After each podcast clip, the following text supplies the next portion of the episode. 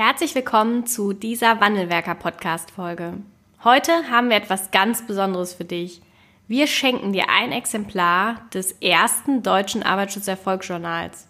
Mit dem ersten deutschen Arbeitsschutzerfolgsjournal wirst du zu einem Gewinner im Arbeitsschutz.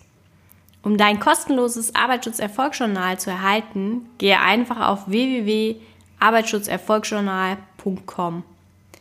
Falls du dich während der Podcast-Folge fragst, wer im Hintergrund Geräusche macht, das ist unser sechs Wochen alter Wandelwerker Nachwuchs. Unser Entscheider und Gestalter des Arbeitsschutzes der nächsten Generation. Wir wünschen dir viel Spaß bei dieser Podcast-Folge.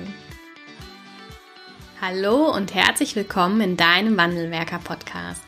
Dein Podcast für innovative und ganzheitliche Ideen und Konzepte im Arbeitsschutz. Im ersten deutschen Arbeitsschutz-Podcast findest du Impulse und Lösungen für die Gestaltung des Arbeitsschutzes in deinem Unternehmen. Viel Spaß bei dieser Folge wünscht das Wandelwerker-Team, die Safety Culture Experts für dein Unternehmen.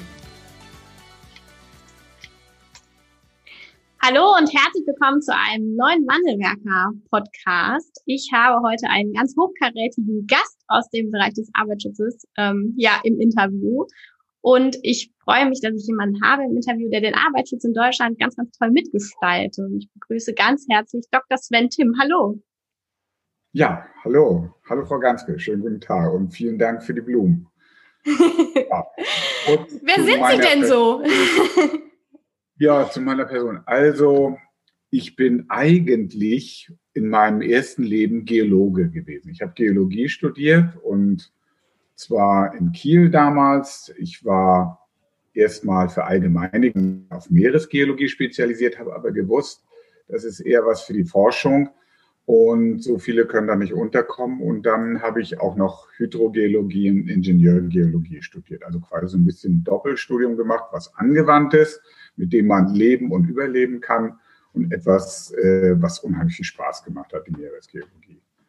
Damals hätte ich mir noch nicht vorstellen können, irgendwann mal was mit Arbeitsschutz zu tun zu haben, weil da war erstmal Forschung auf dem Plan. Das ging so in den Bereich der Klimaforschung rein.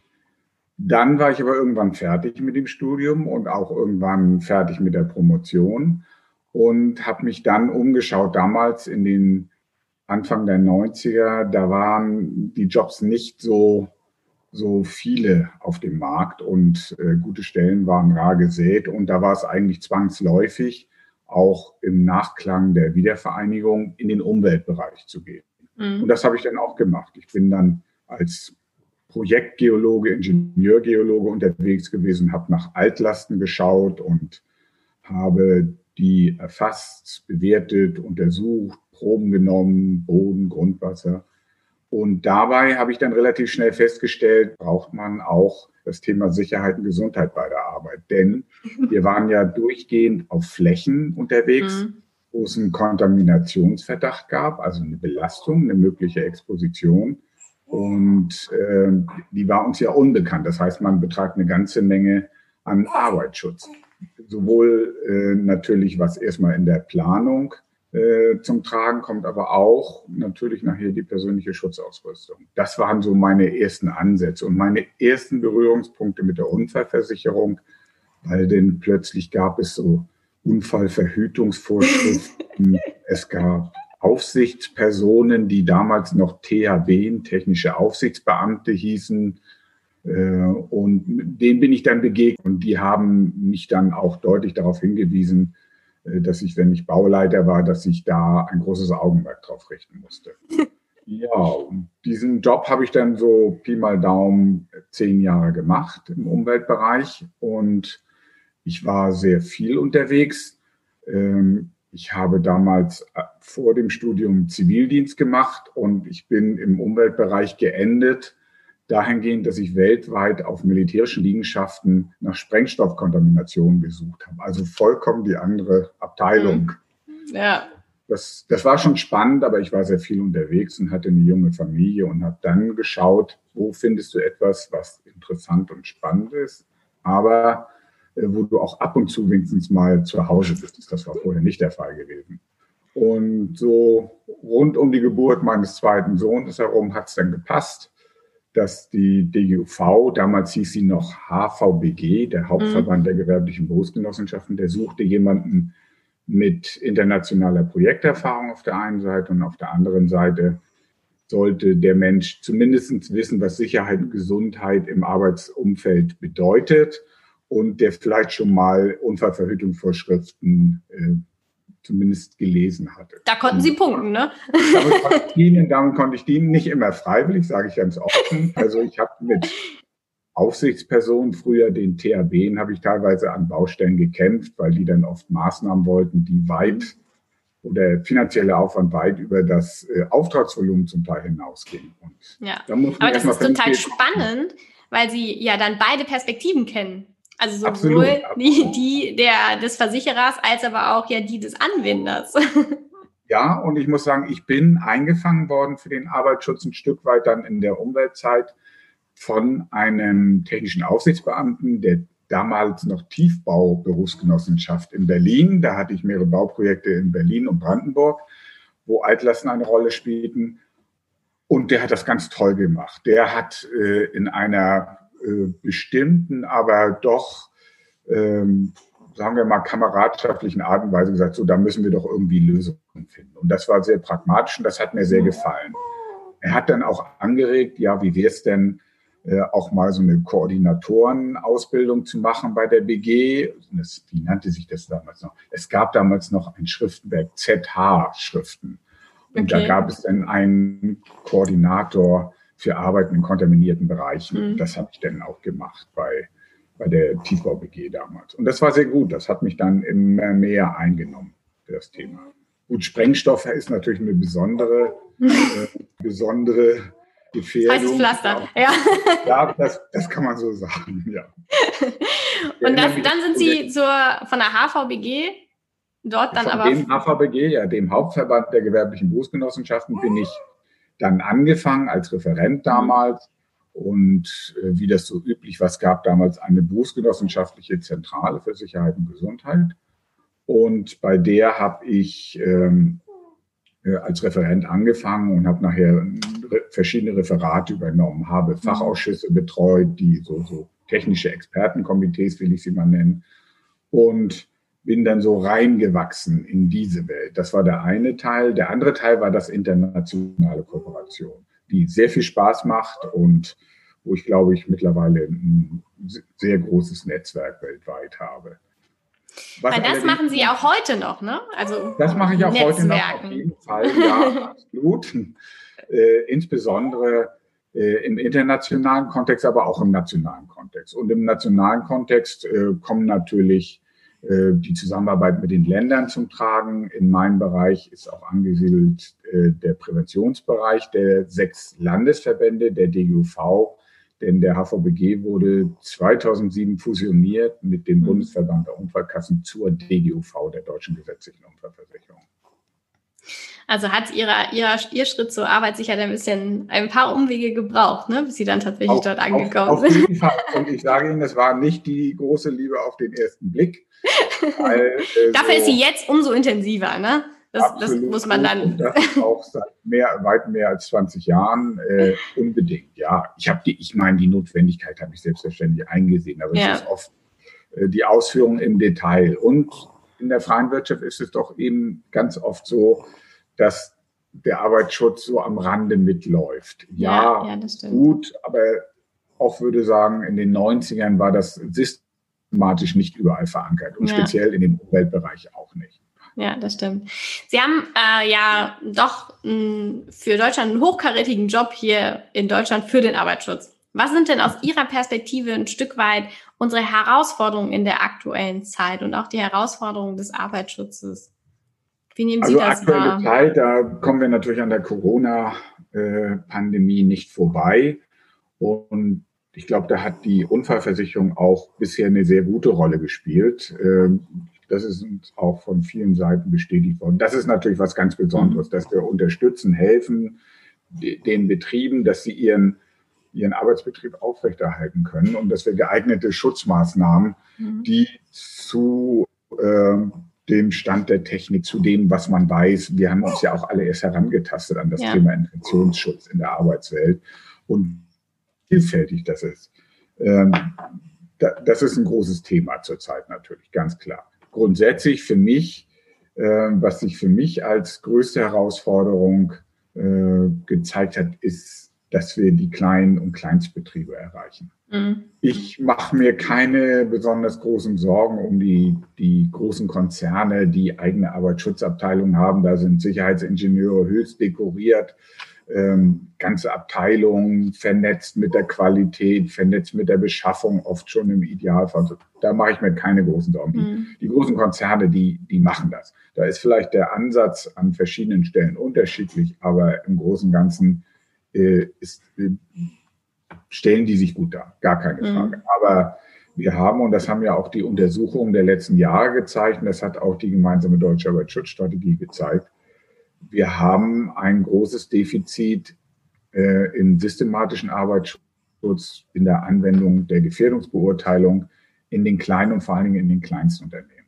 Und ich mhm. kann das verstehen, denn es ist eine große Herausforderung. Das ist oft ein Kleinstbetrieb, da arbeitet der Chef selbst mit, der hat vielleicht noch zwei oder in Anführungszeichen anderthalb Leute und der sichert erstmal das Bestehen des Betriebes, dass sie ihr Geld verdienen und ähm, ich finde, der Profit auch nicht schlecht ist. Das ist notwendig, damit es weitergehen kann und vielleicht der Betrieb noch jemanden einstellt, weil er noch mehr Aufträge hat. Und ähm, es ist wunderbar, wenn Arbeitsschutz gleich mitgedacht wird, aber das ist nicht immer der Fall. Mhm. Und diese Betriebe zu erreichen und da einen Fuß in die Tür zu bekommen, und zwar, sagen wir mal, mit Augenmaß einen Fuß ja. in die Tür zu bekommen. Ich habe mich vor einiger Zeit mal mit einem Aufsichtspersonen unterhalten, die gerade speziell in Kleinbetriebe gehen und die sagten, na ja, wir gehen in die Betriebe und es heißt immer, es ist alles so schlecht. Aber wenn wir da reinschauen, es ist doch schon was da. Es mhm. ist da, dass die meinetwegen äh, persönliche Schutzausrüstung haben, dass sie einen Helm tragen oder dass sie Schutzschuhe, Handschuhe, äh, Schutzbrillen und ähnliches tragen. Das ist auf jeden Fall schon da. Und das ist etwas, auf dem man aufbauen kann. Dass sie den systematischen Arbeitsschutz noch nicht umgesetzt haben, das ist leider sehr, sehr oft der Fall. Ja. Und da müssen wir helfen. Und ich glaube, helfen mit Augenmaß. Ja, ja. Aber Sie haben was ganz Wichtiges gesagt, ne, das auch zu würdigen und wertzuschätzen, was schon da ist, um dann nicht direkt die Tür für den systematischen Arbeitsschutz wieder zu schließen, wenn man dort als Aufsichtsperson hineinkommt, ne, in so ein, in so ein klein oder Kleinstunternehmen. Unbedingt. Erstens die Ansprüche an die, an die Betriebsart und die Betriebsgröße anzupassen. Also ja. wenn ich als wenn ich jetzt Aussichtsperson wäre, ich bin kein, ich habe Teile der Ausbildung gemacht, aber ich habe keine richtige AP-Ausbildung.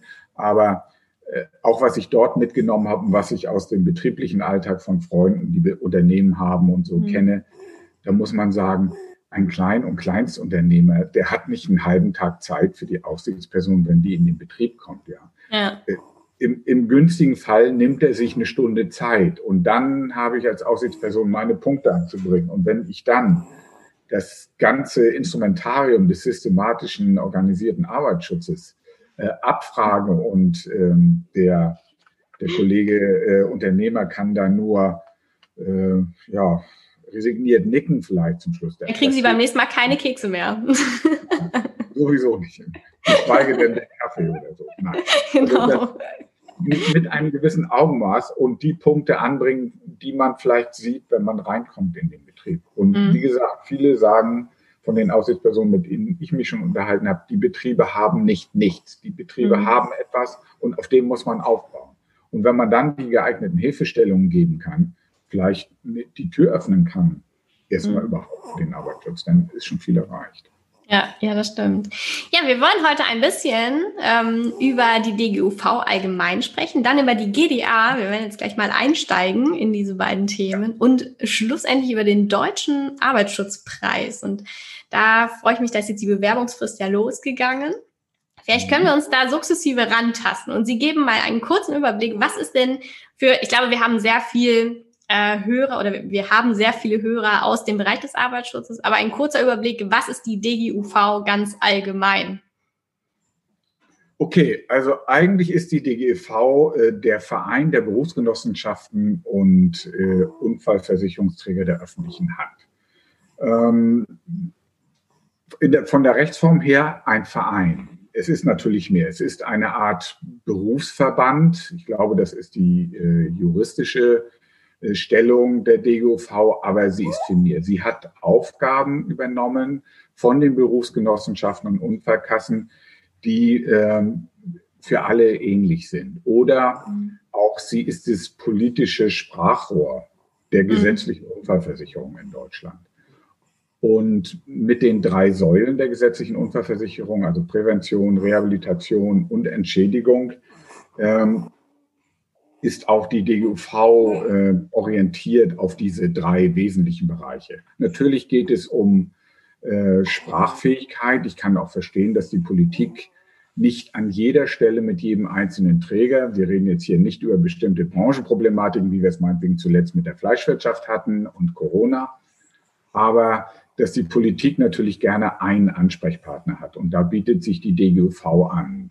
Wir versuchen in der DGUV, ja, die Meinungen zu bündeln und einen Konsens herzustellen, mit dem wir auch mhm. äh, die Interessen der Unfallversicherung vertreten können. Gegenüber den Ländern, Sozialpartnern, von denen sind wir ja regiert, ähnlich wie oder genauso wie die Berufsgenossenschaften und die Unfallkassen der öffentlichen Hand, sind wir selbstverwaltet. Bei uns sitzen Vertreter der Sozialpartner im Ehrenamt und die geben auch äh, die Grundzüge unserer Arbeit vor. Es gibt zum Beispiel, wir sind ja hier jetzt im Bereich Prävention unterwegs, es gibt ein Grundsatzpositionspapier zur Prävention der DGUV und das mhm. ist von der Selbstverwaltung beschlossen, was die Schwerpunkte unserer Arbeit sind. Okay. und ähm, die, äh, ja, es hat sich jetzt vor einigen Jahren, ich weiß jetzt gar nicht, vielleicht können Sie mal einordnen, wann das passiert ist. Seit einigen Jahren jetzt ist jetzt die gemeinsame deutsche Arbeitsschutzstrategie, kurz, ja. glaube ich, dem, dem einen oder bekannt unter GDA. Vielleicht können Sie das einmal einordnen. Was hat die Rolle oder was hat die DGUV für eine Rolle und was macht die GDA? Ja, also da muss man vielleicht ein bisschen mehr ausholen, ein bisschen weiter ausholen. Deutschland hat ja eine spezielle äh, institutionelle Arbeitsschutzlandschaft.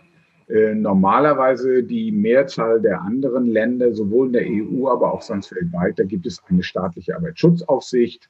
Manchmal gibt es noch äh, Gewerkschaften, die gewisse Funktionen mit übernehmen. Aber eine Struktur, wie wir sie in Deutschland haben, wo wir auf ein duales System treffen, das findet man meines Wissens in der Form auf jeden Fall nirgendwo sonst in der Welt. Ich glaube, ich bin da einigermaßen rumgekommen. Es ist so, dass wir auf der einen Seite die Zuständigkeit für den staatlichen Arbeitsschutz äh, mit den Aufsichtsdiensten äh, bei den Ländern verortet haben, wo der Gesetzgeber von allem auf Bundesebene das Bundesministerium für Arbeit und Soziales ist. Daneben haben wir aber mit einem eigenen Aufsichtsdienst die gesetzliche Unfallversicherung, äh, die ja schon ein bisschen älter ist. Also Paar Jahre auf dem Buckel, Urvorläufer unseres Verbandes, der DGUV mhm. jetzt, der ist auch schon relativ alt. 1887 ging das los. Also das sind schon ein paar Tage. Und Gründungsmitglieder haben Sie nicht mehr dabei, ne? Nee, die, die finden wir nur noch auf dem Friedhof. ja, und dieses duale System ist eben eine Besonderheit, dass wir zwei Aufsichtsdienste haben, die in die Betriebe gehen. Nun sind die Ansätze der Aufsicht sicherlich unterschiedlich. Bei uns werden die äh, wesentlichen Maßgaben, natürlich immer in Abstimmung mit Ländern und Bund, da komme ich gleich zur gemeinsamen deutschen Arbeitsschutzstrategie, aber die werden von der Selbstverwaltung festgelegt. Mhm. Also die Sozialpartner bei uns in der Selbstverwaltung sagen, natürlich beraten von den Experten aus Berufsgenossenschaften und Unfallkassen und auch bei uns bei der DUV, was man tun sollte, in welchen Bereichen der Prävention man unterwegs sein sollte, welche Präventionsmaßnahmen und Instrumentarien man einsetzen kann. Aber es macht die Selbstverwaltung. Und das ist ähm, lange, lange, lange äh, gute Praxis gewesen, dass die beiden Aufsichtsdienste sowohl nebeneinander herlaufen, ihre Arbeit gemacht haben mit ihren äh, unterschiedlichen Schwerpunkten. Beim Staat liegt natürlich sehr viel mehr im Bereich Aufsicht. Es liegt mehr im Bereich der Systemkontrolle, also zu schauen, wie gesetzeskonform sich ein Unternehmen aufgestellt hat, und da gegebenenfalls dann auch den Finger zu heben und zu sagen, mhm. das ist nicht in Ordnung oder hier muss was geschehen. Auf der anderen Seite ist es bei uns natürlich so, das wird auch gemacht, aber es wird darüber hinaus auch noch beraten, sehr umfänglich beraten und geschult. Und gegebenenfalls werden dann auch äh, Instrumente an die Hand gegeben, wie die Unterstützung bei der Einführung eines Arbeitsschutzmanagementsystems und ähnliche Geschichten. Also ähm, ich glaube, vor 20, 30 Jahren hat man gesagt Aufsicht und Beratung und heute ist man eher geneigt zu sagen Beratung und Aufsicht. Also wenn, wenn eine Aufsichtsperson in den Betrieb kommt, schaut sie natürlich, ist hier irgendwo was ganz fürchterlich im Argen ja. äh, was ich jetzt auch sehen kann. Aber es gibt doch durchaus Schwerpunkte oder es gibt anlassbezogene äh, Besichtigungs- und Besuchstermine von Aufsichtspersonen. Ja, und deutlich mehr als, ja. Ja, es sind, es sind eine ganze Menge. Also die, die Unfallversicherung hat da zahlenmäßig äh, deutlich mehr Termine oder Besichtigungen äh, auf der Liste. Aber das liegt natürlich auch ein Stück weit im System, in, in mhm. dem Auftrag. Und ähm, bei der Aufsicht wird sicherlich nicht immer der Anspruch erhoben, den Betrieb durchgeprüft hat. Vor diesem Hintergrund ist es so gewesen, dass im 2006, 2005 äh, war, waren die Vorarbeiten dazu gelaufen. Der SLIC, das ist der Senior Labours Inspector oder das Senior Labours Inspector Committee oder Commission. Muss ich jetzt lügen, eins von beiden, Commission ja. of oder Committee, die, das ist quasi eine Vereinigung der äh, europäischen Aufsichtsdienste. Und da sind nur vertreten staatliche Aufsichtsdienste.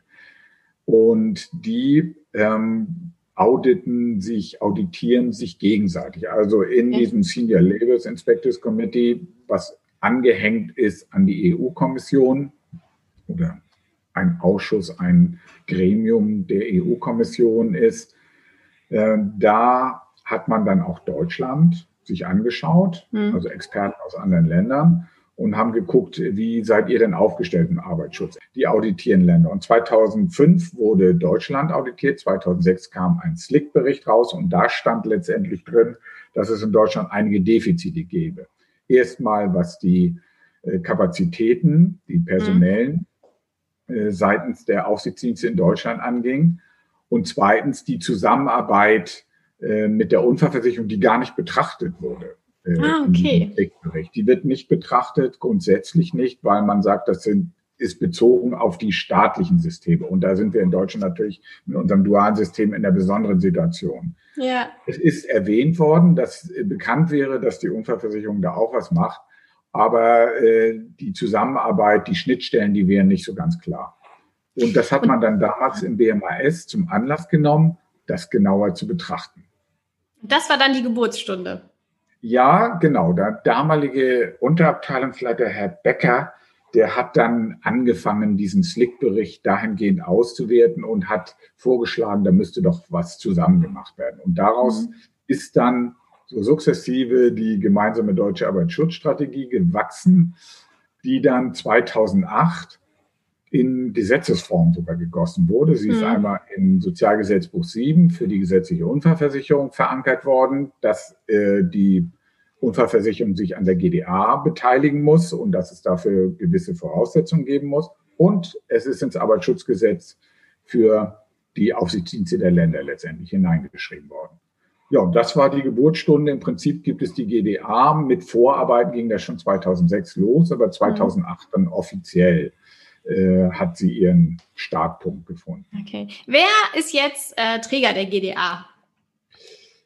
Träger der GDA sind äh, zum einen das Bundesministerium für Arbeit und Soziales, BMAS.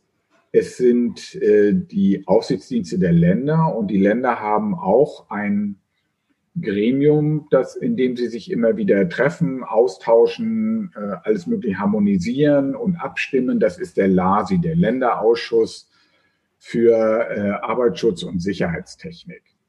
Und der dritte Partner im Bunde, der institutionelle Partner, ist die Deutsche Gesetzliche Unfallversicherung, die die Unfallversicherungsträger, also die Berufsgenossenschaften mhm. und die Unfallversicherungsträger der öffentlichen Hand vertritt. Darüber hinaus, also das sind die äh, leider muss ich sagen, einzig stimmberechtigten Partner im Rahmen der GDA. Dafür wurde ja auch eine nationale Arbeitsschutzkonferenz gegründet damals, in der diese drei Träger ihre Vertreter entsenden. aber beteiligt sind. Und das ist zwingend aus unserer Sicht, die wir auch selbst verwaltet sind, sind auch die Sozialpartner, also mhm. die Vertreter der Arbeitgeber, als auch die Vertreter der Versicherten. In der Regel sind das mhm. natürlich die Gewerkschaften, also meistens Verdi und, und IG Metall. Ja, okay. Also die DGUV hat ja auch einen Präventionsauftrag und macht ganz, ganz viel. Ähm, unser, unser staatliches System auch. Was macht jetzt konkret dann nochmal die GDA zusätzlich dazu? Was ist Auftrag der GDA, wenn man das einmal mal kurz zusammenfassen würde? Also äh, der GDA-Auftrag ist, dass man etwas abgestimmt zusammen macht, dass man gemeinsame Ziele äh, entwickelt dass man gemeinsam Arbeitsprogramme auflegt und dass man arbeitsteilig ähm, diese Arbeitsprogramme abarbeitet. Darüber hinaus, wir haben natürlich, da ist auch viel europäische Entwicklung drin, die darüber gegangen ist. Früher gab es sehr viele Unfallverhütungsvorschriften, die sich auch mit Bau und Ausrüstung befasst haben. Dann ist Ende der 80er ähm, der neue Ansatz gekommen in der EU, weil man nicht mehr alles klitzeklein regeln konnte mit EU-Richtlinien, die die Länder dann umsetzen. Und da ist man zu dem neuen Ansatz gekommen. Also die EU-Rahmenrichtlinie, mhm. die letztendlich im Arbeitsschutzgesetz gemündet hat, mit den ganzen untergesetzlichen äh, Verordnungen, die sich da anschließen, die jeweils Umsetzung der EU-Richtlinien im Detail sind. Es hat sehr viele Unfallverhütungsvorschriften gegeben. Es hat staatliche äh, Gesetze und Verordnungen gegeben, die natürlich einen Vorrang haben. Es gibt ja eine gewisse Rechtshierarchie dort. Und ähm, es war aber auch so, dass zum Beispiel mit Unfallverhütungsvorschriften auch EU-Richtlinien umgesetzt wurden. Mhm. Zum Beispiel die Sicherheit und Gesundheitsschutzkennzeichnung wurde durch ja. eine UVV umgesetzt. Und das Ganze wurde dann bereinigt und sollte auch, äh, und das ist auch gelungen, glaube ich, äh, es ist immer auf dem Weg, äh, im Rahmen der GDA erfolgen, dass ein bereinigtes, kohärentes und aufeinander mhm. abgestimmtes Vorschriften und Regelwerk mhm. vorliegt. Gibt es da ähm, Schwerpunkte pro äh, Periode oder pro, also fachliche, inhaltliche Schwerpunkte? Ich glaube schon. Also wir ne? haben die erste GDA-Periode, die ging bis 2012, also 2008 bis 2012. Da haben wir uns erstmal ganz, ganz viel vorgenommen. Das waren ja auch teilweise neue Felder der Zusammenarbeit. Natürlich gab es schon immer regelmäßige Spitzengespräche zwischen Unfallversicherung, Arbeitsministerium und dem LASI.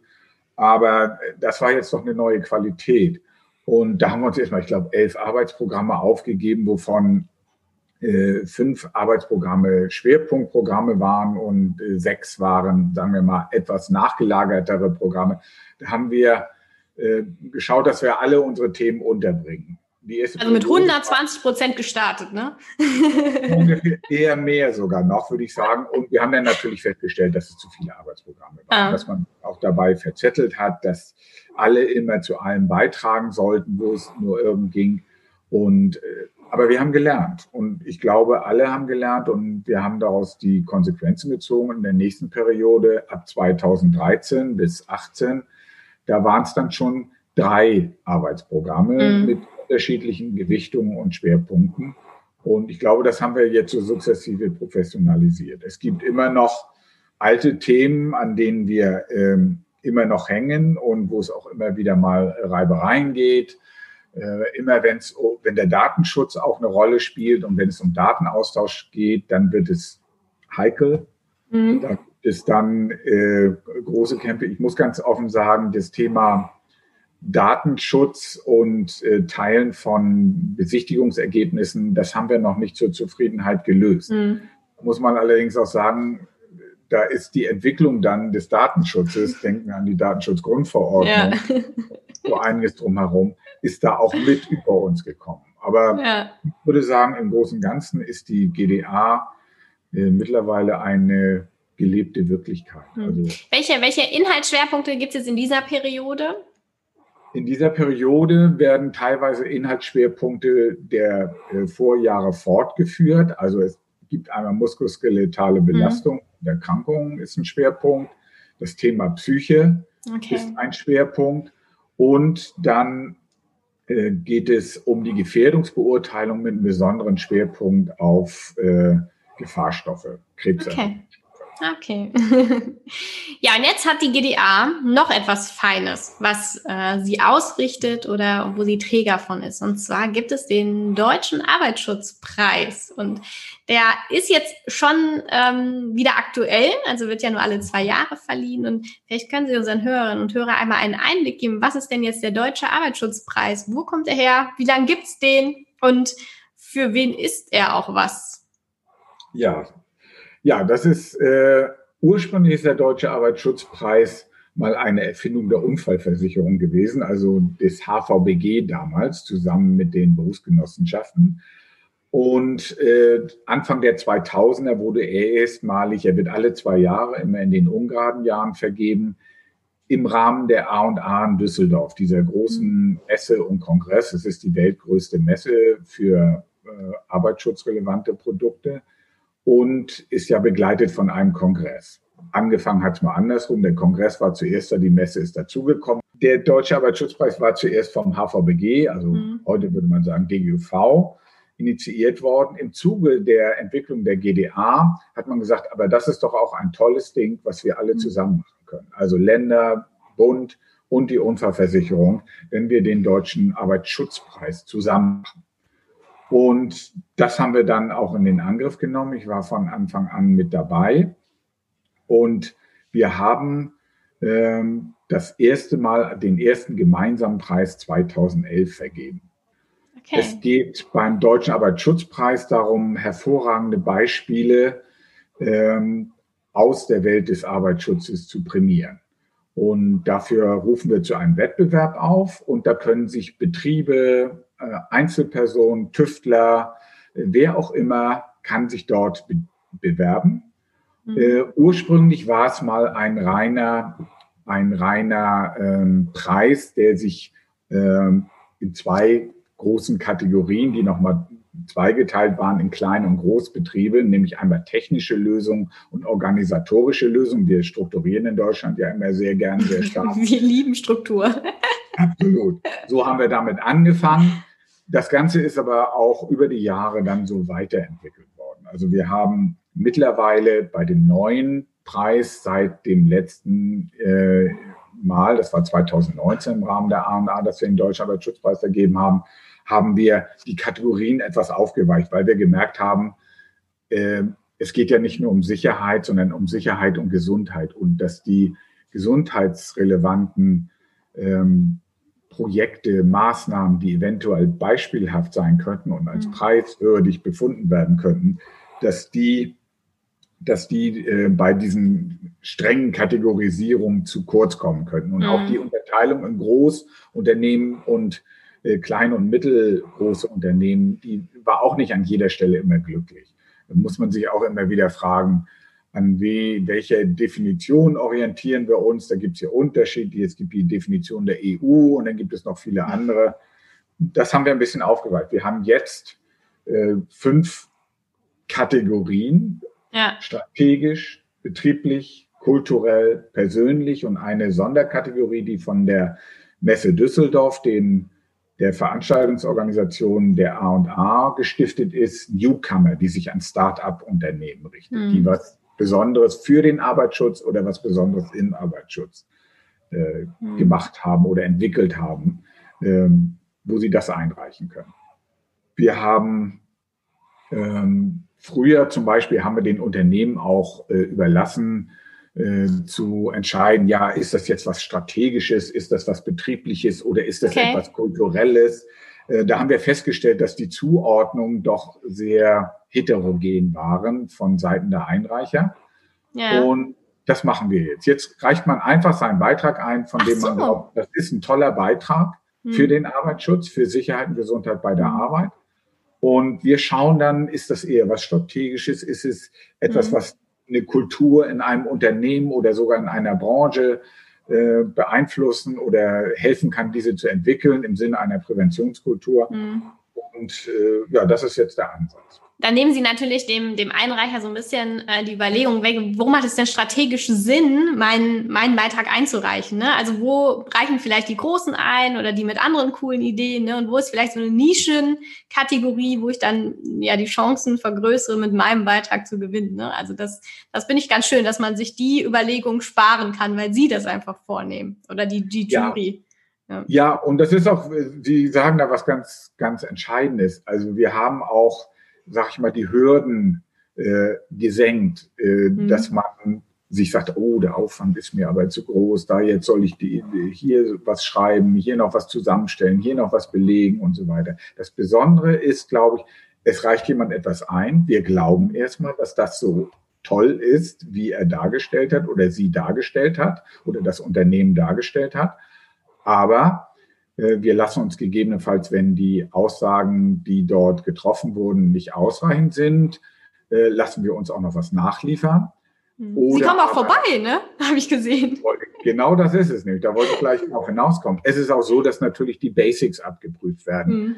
Äh, ob ein Unternehmen eine sicherheitstechnische Betreuung hat, ob es eine betriebsärztliche Betreuung hat und ob es die Grundzüge die, des Arbeitsschutzes der Arbeitsschutzanforderungen erfüllt, die wir ja, äh, okay. äh, wir können niemanden prämieren, der, der, ähm, der keine Gefährdungsbeurteilung gemacht okay. hat und eine sicherheitstechnische Betreuung hat. Das geht einfach nicht. Und da wenn er noch so eine drauf. tolle Idee, ja. ja. ja, das hat auch schon dazu geführt in der Vergangenheit, dass äh, Nominierungen dann äh, nicht publik gemacht wurden vor diesem Hintergrund, dass dort Defizite vorhanden Okay, ja, ganz, ganz wichtiger Punkt, weil das hat ja eine Vorbildrolle, ne? Also man, es gibt ja so ein, so ein Heftchen auch, ne, wo alle, alle Einreicher nachher äh, gesammelt abgedruckt werden oder runterladbar wären. Und wenn man da ein Unternehmen hat, was in den Schlagzeilen ist mit ähm, ganz, ganz schlechten Arbeitsschutz unter Umständen aufgrund von tödlichen Arbeitsunfällen, dann geht das nicht, ne? Ja, gut. Also was natürlich ist, wir überprüfen die Betriebe dann mhm. wirklich ein Stück weit, würde ich sagen, auf Herz und Nieren. Also mhm. äh, ein Generalcheck ist in, in aller Tiefe ist es sicherlich nicht, aber es wird erstmal äh, einbezogen die Gewerbeaufsicht, also mhm. der jeweilige Gewerbeaufsichtsbeamte oder die Beamtin, die für diesen Betrieb zuständig ist okay. dort eventuell schon mal gewesen ist, die ist ähm, im Team. Dann ist die Aufsichtsperson der Unfallversicherung in dessen Aufsichtsbezirk dieser Betrieb liegt. In aller Regel kennen die mhm. den ja dann auch äh, mit einbezogen. Und dann sind noch Vertreter von DGUV und BMAS dabei. Mhm. Und da geht eine richtige kleine Kommission mit einem äh, kleinen Redakteursteam, die dann auch Film Die Home Story drehen, ne? Genau, in die Betriebe und fragen auch und gucken sich ja. das an. Ist das wirklich so? Ja. Ist hier kulturell etwas wirklich anders als in Betrieben und beispielhaft? Hm. Oder ist das nur auf der Hochlandbroschüre, die jetzt hier als toller Beitrag eingereicht wurde, der Fall? Und da haben wir wirklich also tolle Sachen erlebt. Ich war jetzt nicht bei diesen Besichtigungen mit dabei, aber mhm. Kollegen und Mitarbeiterinnen. Und da sind wirklich ganz tolle Sachen, dass Menschen eben wirklich vollkommen überzeugend waren. Und das sieht man eben auch in diesen kleinen Filmzusammenschnitten, die wir über die nominierten Kandidaten jetzt mal machen. Das Auswahlverfahren ja. läuft so, man reicht ein, dann machen wir im Rahmen einer äh, Erstsichtung, schauen wir, äh, welche kommen unserer Meinung nach in Frage. Wir waren in der Lage, die Anzahl der Beiträge vom Wettbewerb 2017 auf 2019 fast zu verdoppeln, also über 80, 80, 85 Prozent mehr. Mhm. Wir hatten 2017 allerdings auch eine kleine Delle gehabt. Da hatten wir so 120, 130 Beiträge und 2019 hatten wir äh, fast 250 Beiträge, die eingereicht wurden. Wahnsinn, so viele gute Ideen für den Arbeitsschutz. Absolut, ja, und das ist auch ein Haufen Arbeit. Also die Menschen, die damit befasst sind und äh, in den Gremien sind, auszuwählen, das steigert sich so. Das geht erstmal so auf der Fachebene los, dass eine Vorsichtung gemacht wird. Mhm. Dann wird das Ganze ein bisschen gesiebt, so die, die Guten ins Töpfchen. Ein paar weiß man noch nicht, andere in Anführungszeichen ins Kröpfchen. Das sind natürlich sowieso alles, sag ich mal, äh, mehr oder weniger Champions, weil die mhm. haben sich Kopf um Arbeitsschutz gemacht, die haben etwas geleistet und wollen das eben auch gewürdigt wissen und meinen, das ist wert, es prämiert zu werden und reichen das ein. Das ist schon mal das. Aber dann geht es weiter. Es kommt dann eine Expertenklausur, dann kommt eine Fachjury und last but not least kommt eine hochkarätige Jury, die dann wirklich so mit äh, Vertretern aus allen relevanten großen Organisationen wie Arbeitgeber und Gewerkschaften, wie äh, ZDH, Zentralverband des Deutschen Handwerks, IHK, DEHK und äh, auch von Universitäten äh, sind dort Experten mit einbezogen. Okay. Dann haben wir nachher eine Nominiertenliste, kurz mhm. bevor die Jury auswählt. Und diese Nominierten, das sind dann in aller Regel zwölf, die dann übrig bleiben, die werden besucht. Mit Kamerateam, mit Aufsichtspersonen und den anderen, die das Ganze begleiten. Ah, okay. Also es werden nicht alle besucht, sondern dann die zwölf Nominierten für die fünf Kategorien. Ne? Genau, und die Nominierten sind dann, das sind ja auch schon dann in Anführungszeichen geadelte Unternehmen. Wie Sie schon sagten, ja. da wird eine Broschüre erstellt, die werden wir auch zukünftig mehr multimedial und in den sozialen Medien bewerben. Mhm. Wir haben da jetzt gerade auch das Ganze dahingehend modernisiert, dass wir sehr viel mehr machen mit Video und auch Medien wie mhm. Twitter, Xing, Instagram. Weiter. Schon gesehen. genau. All die Sachen bedienen. Das liegt natürlich auch immer ein Stück weit, wie weit das betrieben wird, äh, in den Menschen, die daran beteiligt sind, weil Sie wissen selbst, soziale Medien leben davon, dass Menschen etwas mit anderen teilen. Und der da reicht es nicht, wenn ein großer was teilt. Es muss, mhm. kann ja auch jemand sein mit ganz vielen Followern und der bringt trotzdem nichts Gescheites raus. Da haben wir ja genug Beispiele. Ja. In der Politik. Ne? Hm. das stimmt. Und ähm, der Arbeitsschutzpreis wird ja dann nächstes Jahr sogar zehn Jahre alt, ne? in der Form, wie er, wie er verliehen wird. Es gibt auch was zu gewinnen, ne? Ja, das ist. Also nicht nur Ehre und Ruhm, ne, sondern. also in aller Regel zielen wir auf fünf Preisträger ab. Im. Idealfall sollten die natürlich äh, äh, jeweils eine aus einer Kategorie sein. Das ist aber kein Mantra. Wenn wir, mhm. sagen wir mal, zwei super tolle äh, kulturell haben, aber wir haben nichts, was uns umgehauen hat betrieblich, dann wir vergeben fünf Preise, okay. dann vergeben wir okay. eben auch zwei kulturell, ein strategisch und einen persönlichen, einen Newcomer. Das ist auch in Ordnung. Und okay. man bekommt 10.000 Euro das ist, sage ich jetzt mal, äh, für die Firma Daimler oder Siemens, wenn sie denn einen Preis gewinnen, ähm, eine klitzekleine Anerkennung, die mhm. dort nicht so besonders ins Gewicht fällt.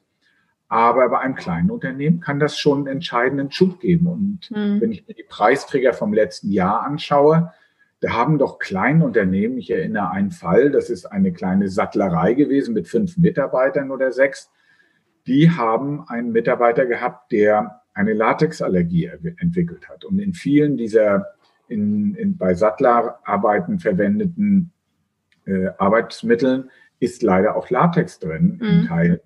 Ein hervorragender Mitarbeiter, wie der Chef festgestellt hat, aber so konnte er ihn nicht mehr arbeiten lassen. Und dann hat er gesagt, okay, wir trennen nicht, trennen uns nicht von dem Mitarbeiter. Wir trennen den Mitarbeiter, was die den Arbeitsbereich angeht, trennen wir ab, sodass er nicht mehr mit Latex in Kontakt okay. kommt. Das war eine extreme Wertschätzung für den Mitarbeiter. Mhm. Gesehen, hey, mein Chef will mich halten, der investiert sogar was dafür. Ja. Und äh, so wie ich die, die Sache erinnere, ist das, sind das erhebliche Aufwendungen, die der Unternehmer da gemacht mhm. hat, um den Arbeitsplatz für den Mitarbeiter ja, verträglich machen zu können, ja. damit er an seiner Allergie nicht weiter leidet. Und dann ist 10.000 Euro, glaube ich, schon etwas, was da helfen kann. Da kann man schon eine schöne Weihnachtsfeier von machen. Aber Sie haben ein schönes Beispiel auch rausgesucht. Ähm, es zeigt nämlich auch, dass es nicht nur äh, produzierende Unternehmen, chemische Unternehmen sind, sondern auch wirklich äh, ja das, das Handwerk. Ne? Also Satterei, ja. kleiner Malerbetrieb. Ne? Jeder, der, jeder kann sich da bewerben. Auch jede, Einzelpersonen können sich bewerben. Es war eine Einzelperson dabei, die hat eine äh, tolle Erfindung gemacht. Die hat einen speziellen Schraubstock, der bei Bohrarbeiten äh, schnelles äh, und sicheres Einspannen von Werkstücken und auch Verändern äh, von Werkstücken äh, auf dem Bohrtisch ermöglicht hat. Ein, eine ganz pfiffige Entwicklung, die bisher keiner so auf dem Schirm hatte und an im Metall verarbeitenden äh, Bereich ist das eine tolle Verbesserung. Das haben ja. uns alle Experten bestätigt. Wir machen das ja auch so, wenn wir uns nicht sicher sind. Es sind ja nicht alle in allem äh, Experten. Wir haben erstmal Arbeitsschutzinstitut im Hintergrund. Wir haben das Institut für Arbeitsschutz in St. Augustin, der DGOV. Da können wir immer nachfragen. Wir können bei der BAUA, der Bundesanstalt für Arbeitsschutz und Arbeitsmedizin, mhm. nachfragen. Mhm. Oder aber wir fragen auch Experten aus dem Was haltet ihr davon? Ist das wirklich mhm. was grundlegend Neues? Ist das was Bahnbrechendes? Und manchmal ist es so wie bei diesem speziellen Schraubstock, Preisträger letztes Jahr. Es war eigentlich eine, kann man sagen, eine triviale Sache, aber genial. Einfach ja. genial. Super. ja, ich habe ich hab die Staubsaugerdüse noch gesehen. Ich weiß nicht, ob die schon nominiert wurde äh, vor, vor zwei Jahren, aber da war auch so eine Staubsaugerdüse, die um die Ecken saugen kann. Ähm, auch trivial und mhm. aber mega gute Idee, ne? Also ja. auch Erfindungen und Einzelpersonen sind da herzlich willkommen beim Deutschen Arbeitsschutzpreis. Ne? Absolut, absolut. Und natürlich auch, was ich, was mich total fasziniert hat beim letzten Wettbewerb, das war ein äh, ja schon größeres Unternehmen, obwohl sie noch als mittelständisch ständig gelten, in einer Branche, äh, wo man das nicht erwarten würde, im Baubereich. Mhm. Ein Unternehmen aus Nordwestdeutschland, äh, was den Slogan hat, äh, wir bauen sicher oder gar nicht. Mhm. Und dann sagt man, na, ihr haut aber ganz schön, wenn wir uns die Zahlen allgemein vom Bau, von Unfällen angucken, ja. die, die Baubranche ist relativ weit vorne wenn man sich die anschaut und das dann erstmal so über einen Kamm schert, dann kommt man schnell zu, naja, der hat ja ein bisschen dick aufgetragen. Und wir haben uns das angeschaut. Die waren auch schon Preisträger äh, in einem anderen Zusammenhang. Da haben wir gedacht, dass das, da wird schon was hinter sein, aber äh, ob das nicht zu dick aufgetragen ist. Und dann mhm.